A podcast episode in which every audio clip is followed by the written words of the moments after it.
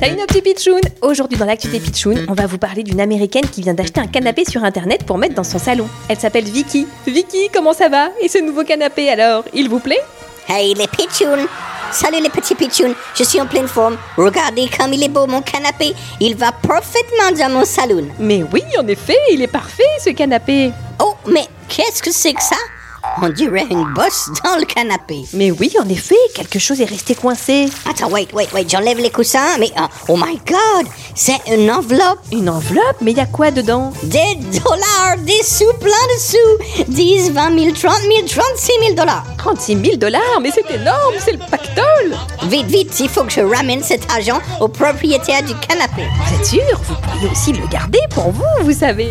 For me Pour moi Mais pas du tout. Je suis honnête, moi. Allô Allô Vous avez oublié, monsieur, 36 000 dollars dans le canapé que vous m'aviez vendu. Oui Venez vite les récupérer, je vous attends. Ah bah ça alors, on peut dire que Vicky est vraiment une femme exemplaire. Bravo Vicky, ce sont les propriétaires du canapé qui ont dû être contents. Un bel exemple pour nous les pitchouns. À demain pour une nouvelle actu du jour, bizarre, drôle, insolite. Mais toujours... toujours-